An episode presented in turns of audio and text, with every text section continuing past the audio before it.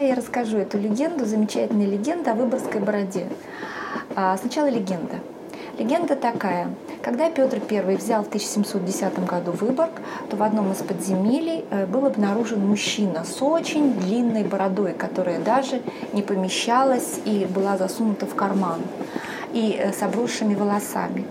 Этого мужчину вывели из подземелья, освободили, и э, оказался это псковский купец, который приехал 4 года назад, то есть в 1706 году торговать в Выборг. А почему же он такой небритый и заросший? Рассказывает.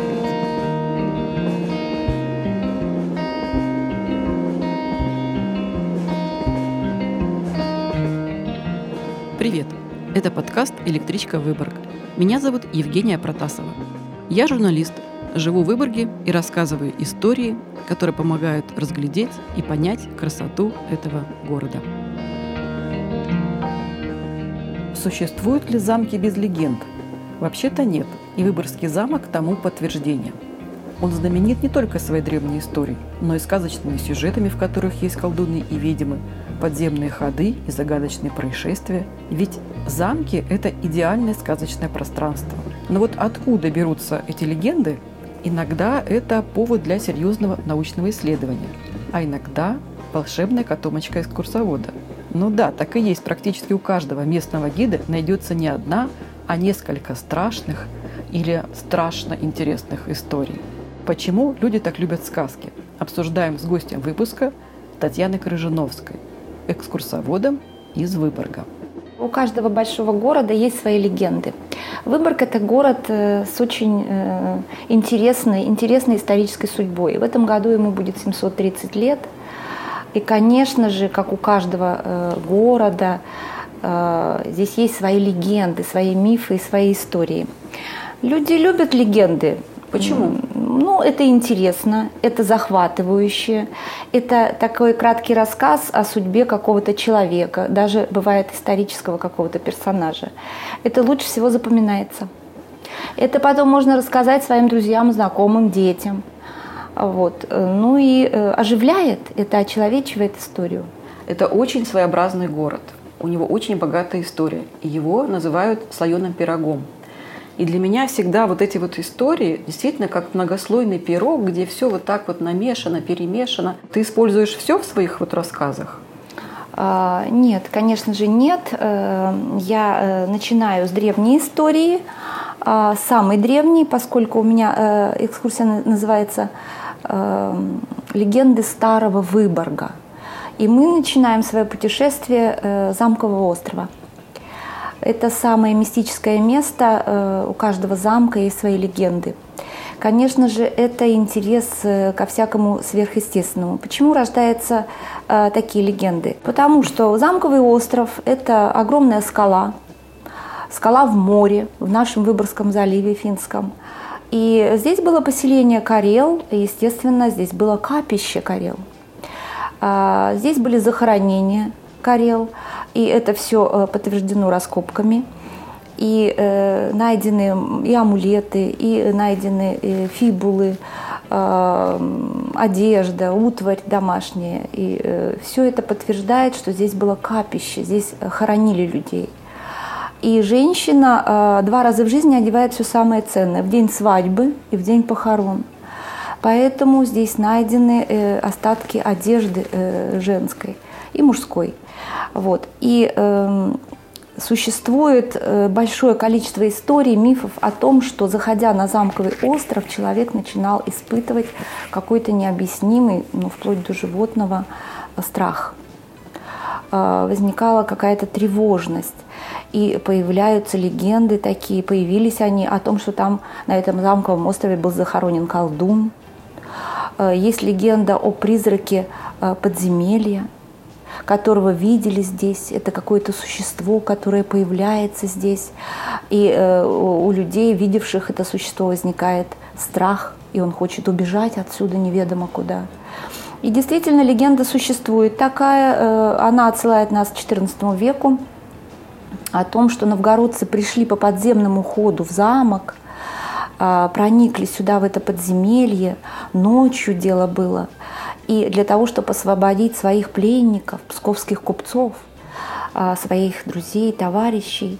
И по ходу они перебили весь шведский патруль а, и э, забрали своих э, друзей, э, пленных узников. И на утро шведы обнаружили, что весь отряд шведский убит, и только одного человека, забившегося в угол, они увидели, который от страха так дрожал и не мог ничего сказать. И вот этот э, призрак этого существа появляется, и его видели несколько людей. Причем на стенах подземелья, а экспедиция действительно состоялась в начале 20 века, и э, Хакман об этом э, писал в своих исследованиях, и Миурман, э, находили на стенах э, какие-то непонятные знаки. Вот. Есть э, шведские отчеты о том, сколько было э, в залив э, встроено э, свай деревянных, бревен, о том, что такой ход подземный э, был через залив. Если мы будем говорить, например, о таком, как призраки замка, призраки замка, у нас есть замечательная поэтесса в Выборге Ирина Антонова, она написала на эту тему стихотворение о призраках – читаю это стихотворение э, своим гостям. «Поплывут над потертым паркетом тени рыцарей древних времен, не касаясь уснувших портретов, старых ружей, монет и знамен. Не затем они вышли из тени, чтобы время былое вернуть, не затем по скрипучим ступеням свой ночной отправляются путь. Через маленький мост деревянный, где не слышно звона подков, Где сегодня звучат неустанно гул моторов и стук каблуков. Вдалеке ото всех осторожно будут призраки тихо стоять и пытаться, насколько возможно, этот век двадцать первый понять, возвратятся назад на рассвете, будут долго вздыхать в тишине и качнет неожиданный ветер занавеску на узком окне. Я не знаю, когда я читаю это стихотворение, я так явно представляю эту картину, когда в замке, в маленьком окошечке, прямо в этой стене гранитной, вдруг колыхнулась эта занавеска. Это говорит о том, что какая-то неведомая сила, какое-то существо, чья-то душа, а здесь много погибло людей – на Замковом острове, а вдруг как-то отобразила себя, как-то проявила себя в этом нашем 21 веке. И это, мне кажется, очень загадочным. Э, в общем-то, я э, верю в то, что существует какой-то мир, то, что мы не можем пока объяснить. А вот как о загадочной природе Выборга и замка говорит человек, который проводит большую часть своего времени в замке. Это Юлия Мошник, старший научный сотрудник Выборгского объединенного музея-заповедника. Почему так много легенд про замок? Потому что само пространство такое располагает к этому. Ну, на самом деле мы очень мало как раз знаем настоящих легенд, которые имели бы э, такие давние корни и имели бы некие основания в каких-то э, событиях э, исторических, э, происходивших в Выборге. На самом деле э, легенды, связанные с замком, они, э, да и не только с замком, вообще с Выборгом, они рождаются и рождались прежде всего в той среде, которая связана с туризмом. Э, потому что э, старые стены, особенно стены замка, но они не могут существовать без э, каких-то таинственных историй. Человеку, который сюда приезжает и видит замок впервые, конечно, хочется узнать, что здесь происходило что-то волшебное, что не может же быть эта история скучной. Да? должны быть какие-то таинственные, чудесные события, о которых интересно узнать, э, о которых можно рассказывать э, с немножко округленными глазами, удивленными. Э, и, собственно, появление легенд – это ответ на этот запрос. Не, не обязательно они авторские. Это происходит само по себе. Причем некоторые истории, они достаточно старые, то есть они появились в начале XIX века.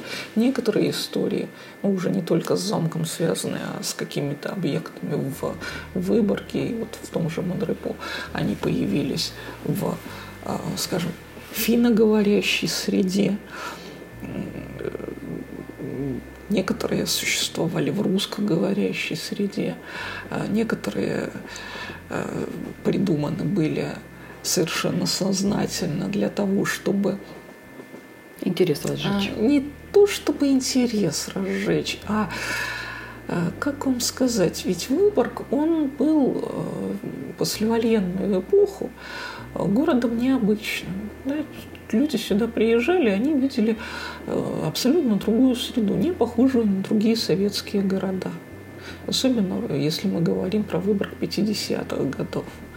Э, конечно, много разрушенных домов, но где где этих разрушенных домов не было, особенно э, в тех частях страны, которые соприкасались с фронтом или оказались за линией фронта там все было разрушено. И в Выборге было много э, разрушений. Это не удивляло. А вот архитектура, она удивляла. Она была совершенно не похожа, совершенно нетипична. И замок удивлял, и дома удивляли, и э, парк. И все, все казалось не нашим, не русским. А, а жители приезжали из э, других советских областей – Э, естественно, для того, чтобы они чувствовали себя комфортно, им нужно было создать знакомую среду. Не только чтобы названия звучали по-русски, названия улиц, по крайней мере, но и для того, что, ну и нужно было, чтобы э, под э, вот этой средой были какие-то ну, понятные, знакомые основания, какие-то истории, которые Э, ну, объяснят происхождение этих всех э, сооружений, происхождение замка, например. Потому что э, взять и прочитать об этом, ну, это было невозможно. Книги о Выборге были написаны на других языках, а у советского жителя даже русских путеводителей дореволюционных в доступе не было для того, чтобы узнать. Поэтому э, ну, все это придумывалось как э, некая помощная такая палочка э, для такого присвоения этой среды для того, чтобы можно было жить с ней в мире и не воевать с ней. Я знаю, какая у вас любимая легенда. Какая? А, ну, что в замке найдена была ниша, в которой хранились книги. Не то чтобы она любимая. Дело было, первого, э, дело было к первому апреля. А-а-а. Вот. Э, ну, попросили придумать, я взяла придумала. Понятно. Вот. Э, ну, нет, это, это вот как раз вот к тому случаю, что под под любой буквально объект Выборга можно придумать свою историю, совершенно загадочную. И вновь Татьяна Крыжановская, гид из Выборга, раскрывает нам свои секреты. Вы знаете, э, сейчас проходит э, в замке грандиозная реставрация и реконструкция, которой не было более 150 лет. Все вырыто, вплоть до скалы. Она еще продолжается. А, абсолютно уникальные э, итоги этого исследования. Если раньше считалось, что в замковом острове здесь был в основном э, сторожевой пункт, то сейчас уже приходят к такому мнению э, исследователи замка, историки, краеведы, что здесь все-таки не было сторожевого пункта, и здесь был именно вот, ну, захоронение, места захоронения Карел. И что еще нам, э, нас ожидает, э, мы даже не, не можем предположить. Ну вот, например, э, в книге «Выборгский замок от А до Я» указано на то, что на стене замка обнаружена запись запись сама ее ищу, вот еще пока не отыскала, это все мне предстоит сделать, о том, что за сожжение трех ведьм палачу заплатили там три талера. Это где-то у нас на стенах Да, замка на есть стенах запись? замка, да, на стенах, на валах. Вот, э, возможно, даже я займусь поиском, вот э, сейчас станет, станут более теплые дни, и я очень хотела бы отыскать эту надпись. А ведь действительно в Средневековье люди очень верили в колдунов и черную магию. И не случайно у нас есть улица черных братьев, э, доминиканцев. Э, Сейчас это улица Красноармейская. И мы знаем про доминиканцев. Э, Этот орден был создан э, монахом, святым человеком сейчас, святым Домиником. И эти монахи были богословы, прекрасно умели проповедовать. И еще они э, следили за чистотой религии. Это были братья э, инквизиторы, сжигающие ересь. У них был такой герб собака, держащая факел в зубах. Так вот, в книгах, готовясь к своей экскурсии, я прочитала э, финских исследователей. Это а, Каари Утрио и э, журналистки э, финской, сейчас вам скажу, как ее фамилия, а, Майя Дальгрен, они указывают про эти истории, а даже о том, что а, значит, была сожжена а, Эва Лопиус, а, которая занималась именно исцелением магией. А, Например, история такая, что одна служанка решила задобрить свою госпожу и подложила ей под перину три уголька, три сахарка, и ее сожгли как ведьму. Ну, это истории, обычные истории средневекового города. Когда я провожу свою экскурсию, я рассказываю о жизни простых горожан, о, традициях, о поверьях. Очень верили в сверхъестественные силы, очень боялись колдунов, вот, магии. Это не могло не присутствовать.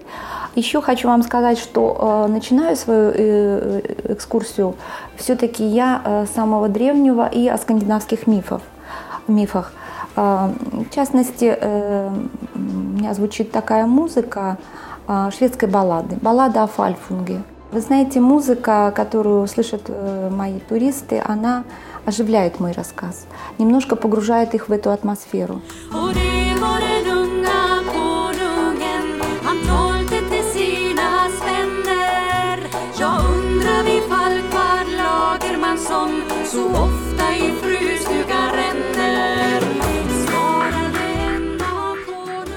Можно назвать такую экскурсию интерактивной.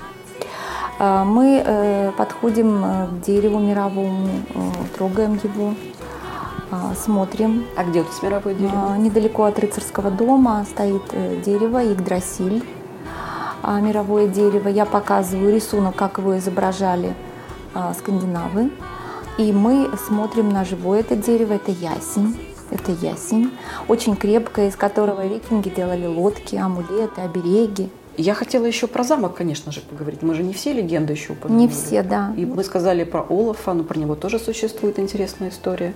Башня святого Олафа была названа так а, в честь скандинавского короля, который крестил всю Скандинавию. Это был Олаф Харальдсон.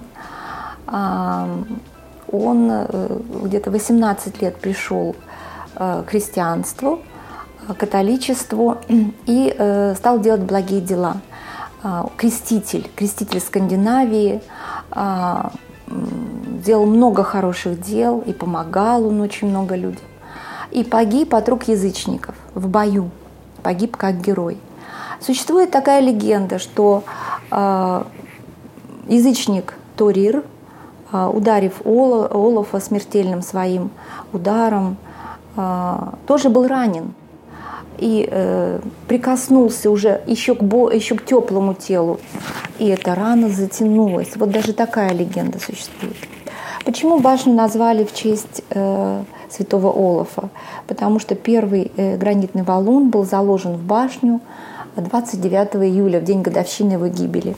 И не случайно в нашем Спасо-Преображенском соборе православном а, имеется, находится икона святого Олафа, освященная икона, потому что это общепочитаемый христианский святой. Его почитают и в православии, и в католичестве, и в лютеранстве.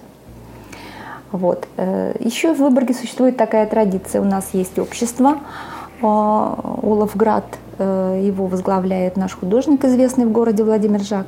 29 июля, в день годовщины гибели Олафа, икону, там есть еще одна икона, вот главную икону помещают на аналой, то есть в центр храма Спаса Преображенского. Вторая же икона выносится из храма, и э, Владимир Жак э, со своими сотоварищами обносит этой иконой наш славный Выборг.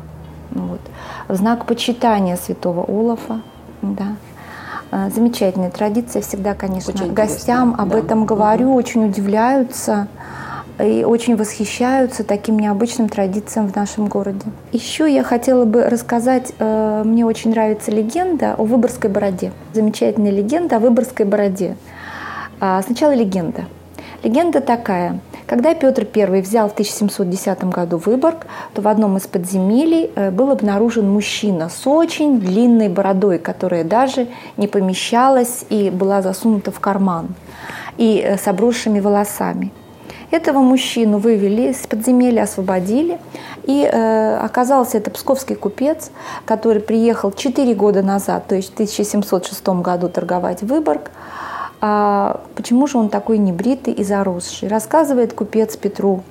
Батюшка Петр Алексеевич, я торговал в Выборге и говорил шведам, погодите, скоро придут русские, и э, будет вам здесь не сладко. За это, за такие дерзкие слова они посадили меня в подземелье. И я здесь не брился. И дал обет, что никогда не буду я брить э, бороду и не стричь волосы, пока не придут сюда русские войска.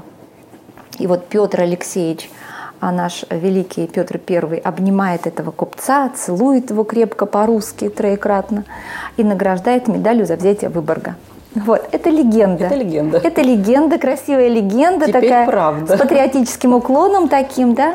А вообще легенды рождаются очень часто именно для того, чтобы передать слушателю какие-то моральные, духовные ценности. Да, это очень интересно, это целый же механизм. да. Целый механизм, Который да. изучают и психологи, Ведь легенды не историки. только для развлечений создаются, и не только для страшилок, а они несут в себе большую а, такую мораль какую-то, Мораль. духовность, да, духовное начало, нравственное начало. Так вот, а, на самом деле э, мы знаем, что на балу Апраксина, уже после взятия Выборга, а, был Юст Юль, датский посланник, который жил три года с Петром и вел дневник. Это 1710 год, это июнь месяц. И вот где-то 29 июня в его дневнике появляется такая запись, интересная очень, что один из шутов был с длинной бородой на этом балу Апраксина и э, дал обет не брить никогда бороду, э, что Петру очень понравилось, и он припечатал сургучом к его бороде монету, гривенник. Другие придворные решили поддержать э, это, тоже э, поприветствовали, и э, тоже стали прикреплять монеты к этой бороде этого бедного шута, а, на, наспор, а, что он не будет никогда бриться. И он э, не мог уже выдержать эти монеты, что даже пришлось подвязывать бороду. Вот так. Но история правдоподобная.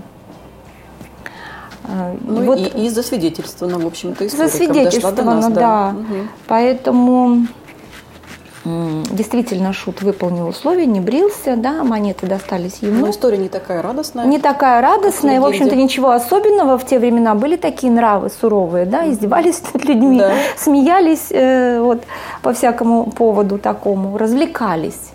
А посмотрите, как красиво эта история такая обыкновенная а, переродилась в красивую легенду о купце-патриоте.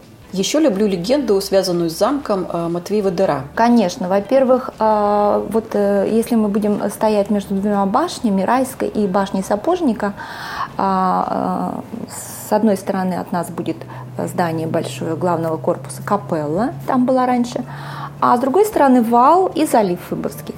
Так вот, э, именно в этой стороне э, находится э, такой э, подземный ход, даже некоторые говорили, что это башня, что мы стоим прямо на вершине этой башни. Спуск вниз к воде. А, Матти, Матти дыра, Матвеева дыра. Матти по-фински Матвей. А, По ней можно было действительно винтовая лестница спуститься вниз, а, ну, видимо, сесть на лодочку, переплыть на тот берег. Поэтому и родилась вот эта такая легенда. В общем-то, в каждом замке есть свой подземный ход. Вот. Но на картах... в каждом уважающем себя замке. Да, но тем более таком в древнем, как в нашем. Ведь это замок основания его 13 века. Да? А Вот. И поэтому э, потом там действительно был мост, стоял с той стороны, э, в сторону северного вала через залив, а, вот, к дому Векрутов, знаменитому дому, Северный вал, дом 3. Ам, И на картах обозначен действительно был мост. Родилась, э, родилась такая легенда о подземном ходе. Еще ведь существует легенда, что и по всему старому городу существуют подземные переходы и подвалы со сводчатыми потолками. А, Действительно, подвалы есть. И в них горожане скрывались во время осады а, Петром Выборга в этой части города, где Северный вал, спасались от ударов русских батарей. А знаменитая легенда о, об адском котле, как Да, хороша. да, да, Вот, да. Кстати, моя любимая на самом деле. Да, да, это самая популярная легенда, всегда о ней рассказываю. Дело в том, что э, во время осады Выборга э, русскими э, в 1495 году, э, 30 ноября, произошло это событие грандиозное. А русские заняли башню Святого Андреаса, ворвались уже и готовы были войти в город – и вот э, комендант Выборгского замка Кнут Посе, шведский военачальник, образованный, умный, сильный, смелый рыцарь, э, проявил находчивость, придумал средства, как э, не пустить русских в город. Но легенда состоит в том, что Кнуту Посу приписали множество колдовских чар, Вы его свойств. при жизни еще Да, еще при жизни. считали колдуном. А почему его считали колдуном? Есть основания тому. А, Во-первых, однажды он встретил на э, дороге рыбака, э, который не уступил ему дорогу, как рассказывают летописцы шведские. А, Не уступил дорогу рыбак, Кнут Посе положил ему руку на голову, и рыбак умер. Вот оно, вот оно, вот понимаете, вот все оно э, приходит к тому, что человек обладал свойствами необычными, сверхъестественными. Еще история была э, до этого события, до Выборгского грома 1495 года. Кнут Посе сражался с датчанами. Он был очень героическим человеком, возглавлял отряд шведский. И э, в этом бою он получил очень серьезное ранение. И после таких серьезных ранений через три дня человек поправился.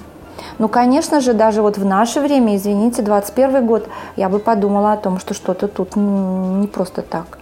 Какими снадобьями, в э, отсутствие лекарств, всяких исследований наших современных, человек взял и поправился. Ну, а может быть, у него было такое прекрасное здоровье, богатырское. Вот. Поэтому приписали сверхъестественные силы, и родилась легенда а, о Выборгском громе, о- об адском котле, о Что, том, что он туда положил? о том, что он туда положил, э, в это, сварил адское зелье в подвале замка. И он туда положил и смолу, и порох, и свинец, и ртуть, залаз, э, соль. Ну, змей, жаб, языки повешенных, как мои гости всегда добавляют мухоморы, а, еще гадюк и так далее. Да, фантазия играет. Но ведь вот это а, не я придумываю, ведь это записали шведы в летописи.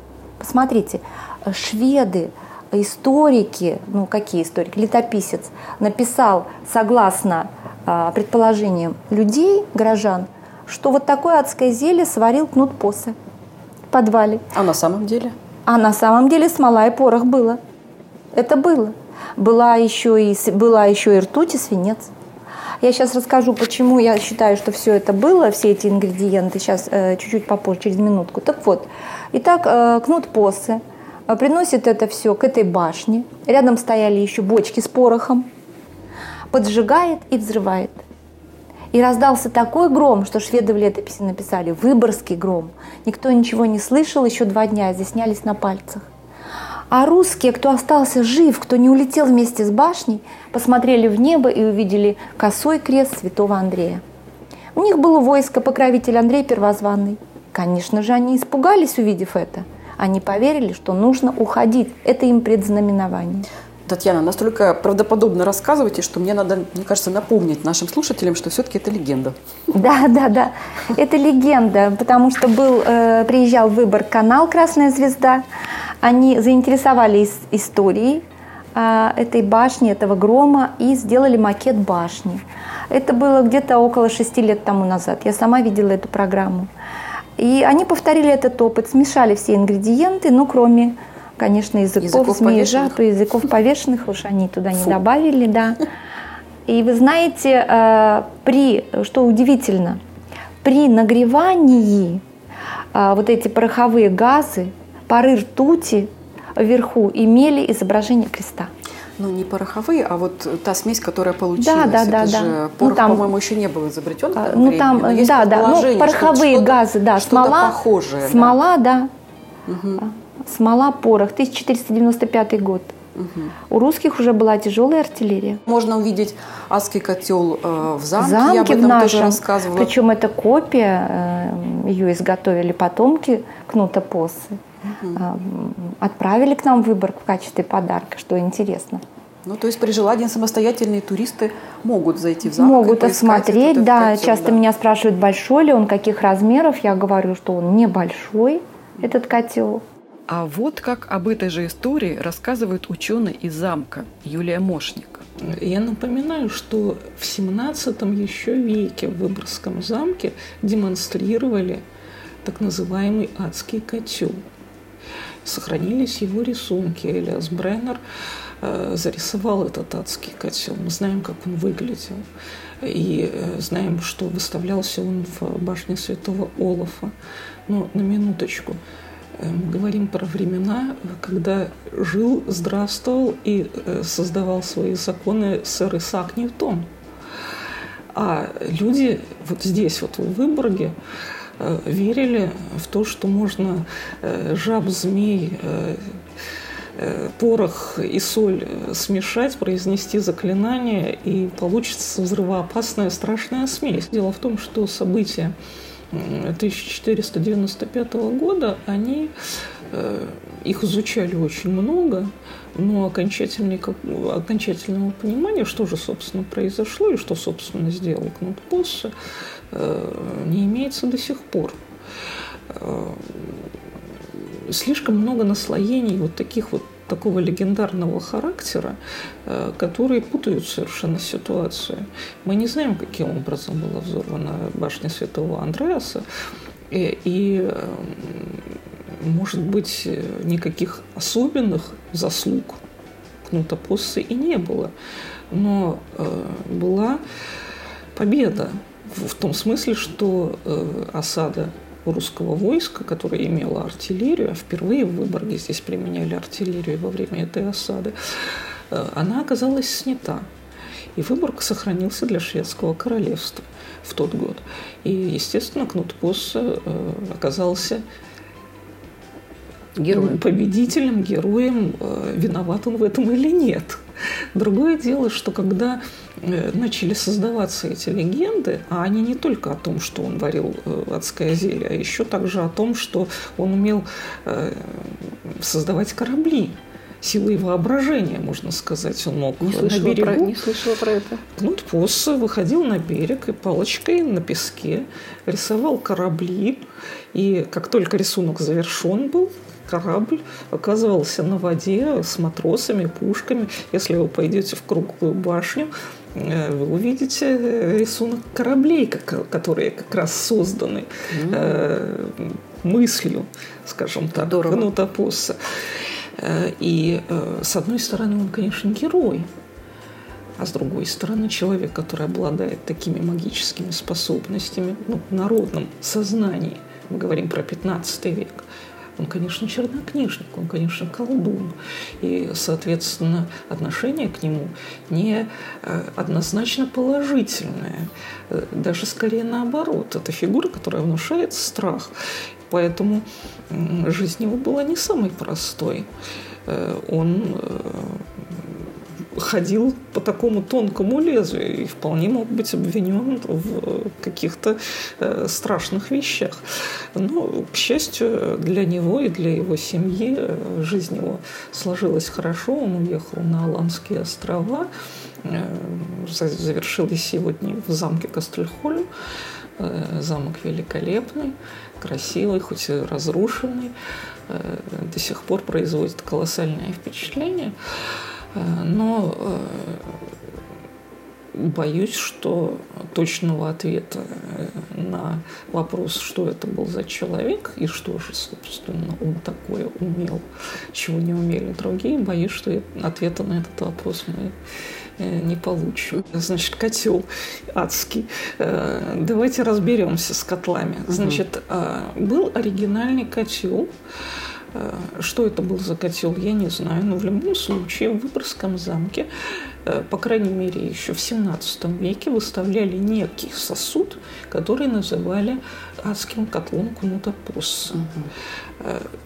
Мы знаем, как он выглядел благодаря рисунку, мы знаем, где он выставлялся, и не знаем, куда он делся.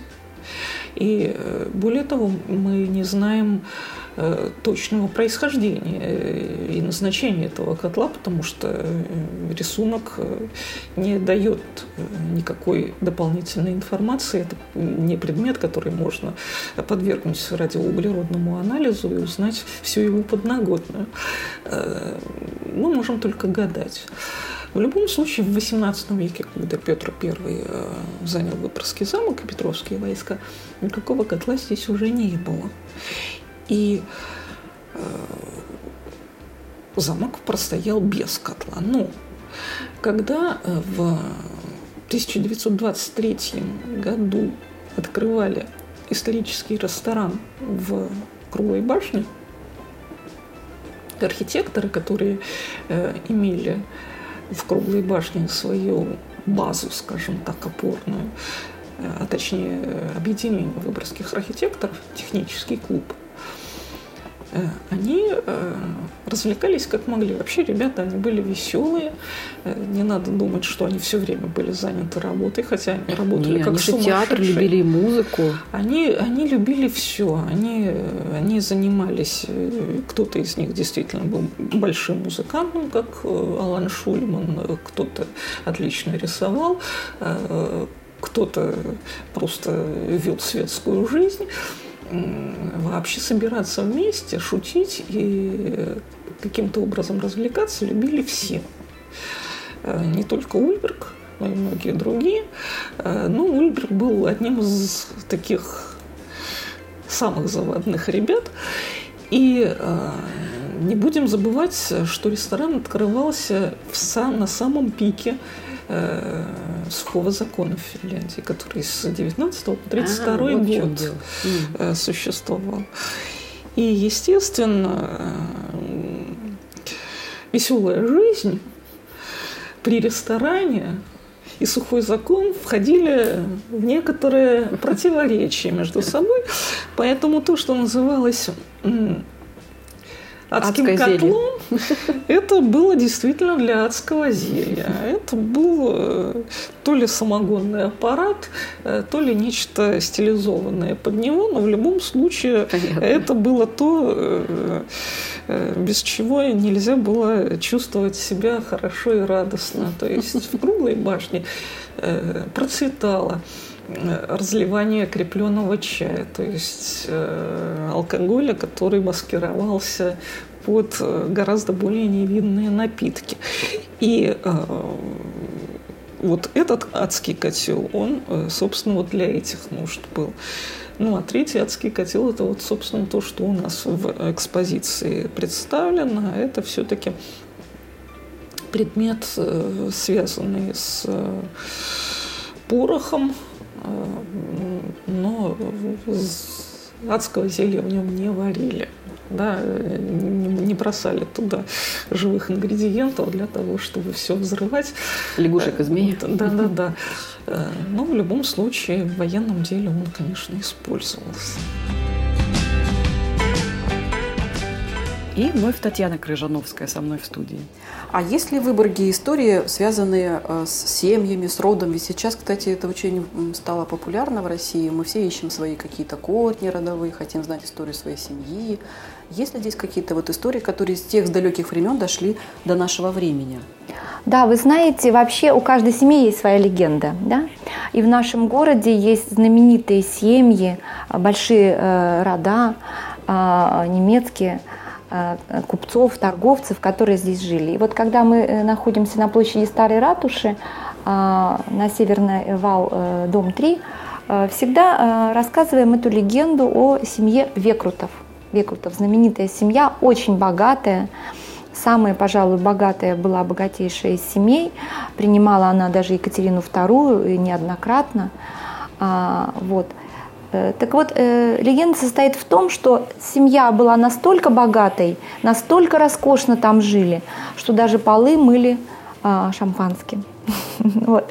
Туристы всегда улыбаются, конечно, а, вот. Но я добавляю, что, как говорят мои туристы, либо летописцы врут, либо это был брют, да? потому что иначе очень липко. А стены протирали а, а, белым хлебом французским. Вот. Такая была богатая семья. И у них рождались одна за одной э, семь дочерей. И когда рождалась очередная девочка, то векруты говорили, как жаль, разводили руки. А когда родился долгожданный мальчик, а, сын Филипп, то они подняли руки кверху и сказали «Готлоп, слава Богу!» И стали этого сына баловать.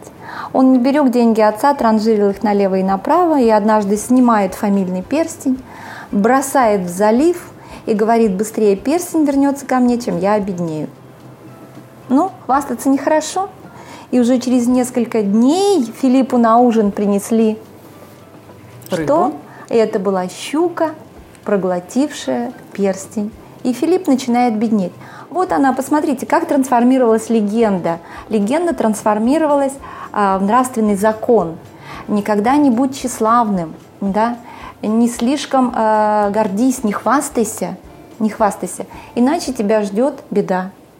Но действительно оказывается э, уже установлено историками, что он неумело э, вел торговые дела. Если его отец Йохан Векрут нанимал опытных капитанов э, для того, чтобы перевозить товары, то Филипп к этому относился очень легкомысленно, и у нас штормит, у нас бури, сильные ветра на заливе. А, при переезде, при перевалке груза. Поэтому было очень много катастроф, э, аварий, и товар просто погибал в пучине вод. И Филипп э, недобросовестно относился к своей работе. Избаловали мальчика. Избаловали, да. Поэтому действительно он обеднел. А, а девчонки, все его сестры прекрасно вышли замуж за богачей, и даже одна из них стала а, женой нашего губернатора Энгельгарта. Энгельгарта. Красавица Елена. Хелена. Если человек приезжает самостоятельно в город, вот на что бы ему обратить внимание, что бы вы ему посоветовали? Какие вот такие есть места у нас, куда бы он взор бы бросил, а там вот раз и интересное что-то такое?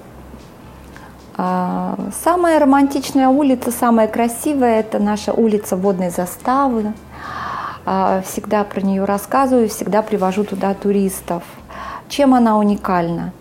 А, мощена камнем, ширина не менее 8 метров у нее, старинная улочка, начинается от воды, поэтому и называется улицей водной заставы, начинается в море, да?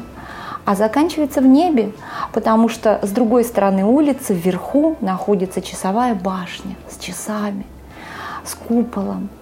А, и эти старинные часы показывают время уже более 300 лет но ну, до этого были другие, а вот эти последние 1848 года, часовщик Кёни, знаменитая семья, очень красивая улочка, рядом рыцарский дом, знаменитый, костел святого Гиацинта, э, Поэтому вот это место. Иногда туристы думают, что в рыцарский дом, потому что там заседали рыцари. А как на самом деле? Вы знаете, там действительно было время, когда там на втором этаже было дворянское собрание, рыцарский дом – это когда э, у Яниша, Петра Яниша, а, забрали второй этаж, он совершил там неблаговидный поступок, связанный э, с землей, земельным участком. И второй этаж отдали под рыцарский дом, дворянское собрание. Там были балы, э, были их шумные собрания, действительно там были рыцари. Что интересно, что сейчас в рыцарском доме интерактивная выставка э, «Рыцарский дом», шлемы, коллекция доспехов, средневековое платье, одежда, трон. И, и нашим туристам очень интересно зайти туда, одеть э, одежду, одеть на себя шлем, взять меч. Щит, сфотографироваться и представить себя средневековыми горожанами. У нас много мест в Выборге, которые э, интересно посмотреть. Например, вот э, башне ратуши э, с майских праздников уже будет доступ туда. Башня ратуша э, отреставрирована. Внутри узкая винтовая лестница, очень интересный смотритель. Вы подниметесь по винтовой лестнице в башню ратуши, посмотрите э, сверху на окрестности Выборга. А, Башня ратуши – это единственная уцелевшая в городской стене башня средневековая 15 века. Она раньше была проездная, и там даже проезжал всадник на коне. Вот. И, кстати, недалеко от нее э, стояла э, знаменитая башня Святого Андреаса, которая была взорвана Про которую мы только что да, рассказывали, адским да. вот этим зельем, Мгм. а, адским котлом кнута посса. Ну и э, башня ратуши интересна тем, что это единственная, ну не считая круглую башню, да, которые уцелели, Да. вот из этого целого комплекса э, фортификационного. Да, да, да, очень охранного. интересно внутри. Там есть макет, как это все было раньше. А, Вот с майских праздников она уже откроется. Еще очень интересное у нас место. У нас есть э, храм изящных искусств, построенный Уна Ульбергом в 1930 году. Это на бастионе Панцерлакс. Это э, бастион рогатой крепости. Он один остался.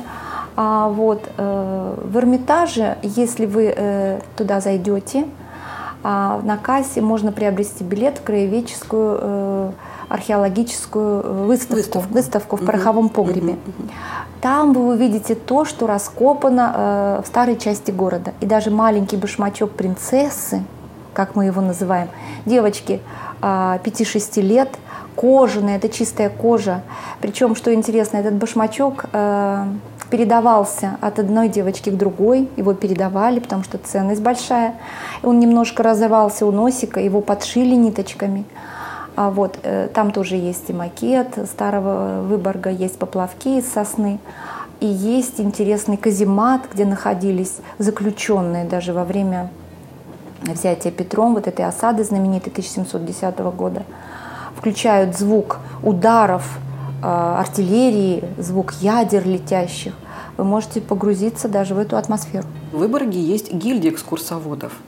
И действительно, вот как бы, да, на, на, на любой вкус и цвет, как говорится, можно действительно выбрать ту экскурсию, которая порадует, Абсолютно порадует именно вашу семью. Если там Абсолютно. дети, если там люди взрослые, если там даже очень подготовленные туристы. Вы знаете, я очень удивилась тому, насколько гиды, наши экскурсоводы Выборга тщательно изучают весь исторический материал, выискивают по крупицам интересные факты для того, чтобы изложить это людям приезжающим. Ведь у нас здесь еще есть архитектура северного модерна, национального финского романтизма. Есть гиды, которые э, специализируются на этой теме. Парк Монрепо наш, да, парк медитации, отдохновения души. Здесь тоже множество историй. Это для тех, кто хочет отдохнуть душой и телом. Я думаю, что мы будем готовиться к лету. А, Гильдия экскурсоводов будет готовиться к лету. Татьяна, ну а вам большое спасибо, что вы пришли ко мне на подкаст. Спасибо. Спасибо большое, Евгения. Ждем всех в наш Выборг замечательный. Мы его любим. Спасибо, что вы были с подкастом «Электричка Выборг».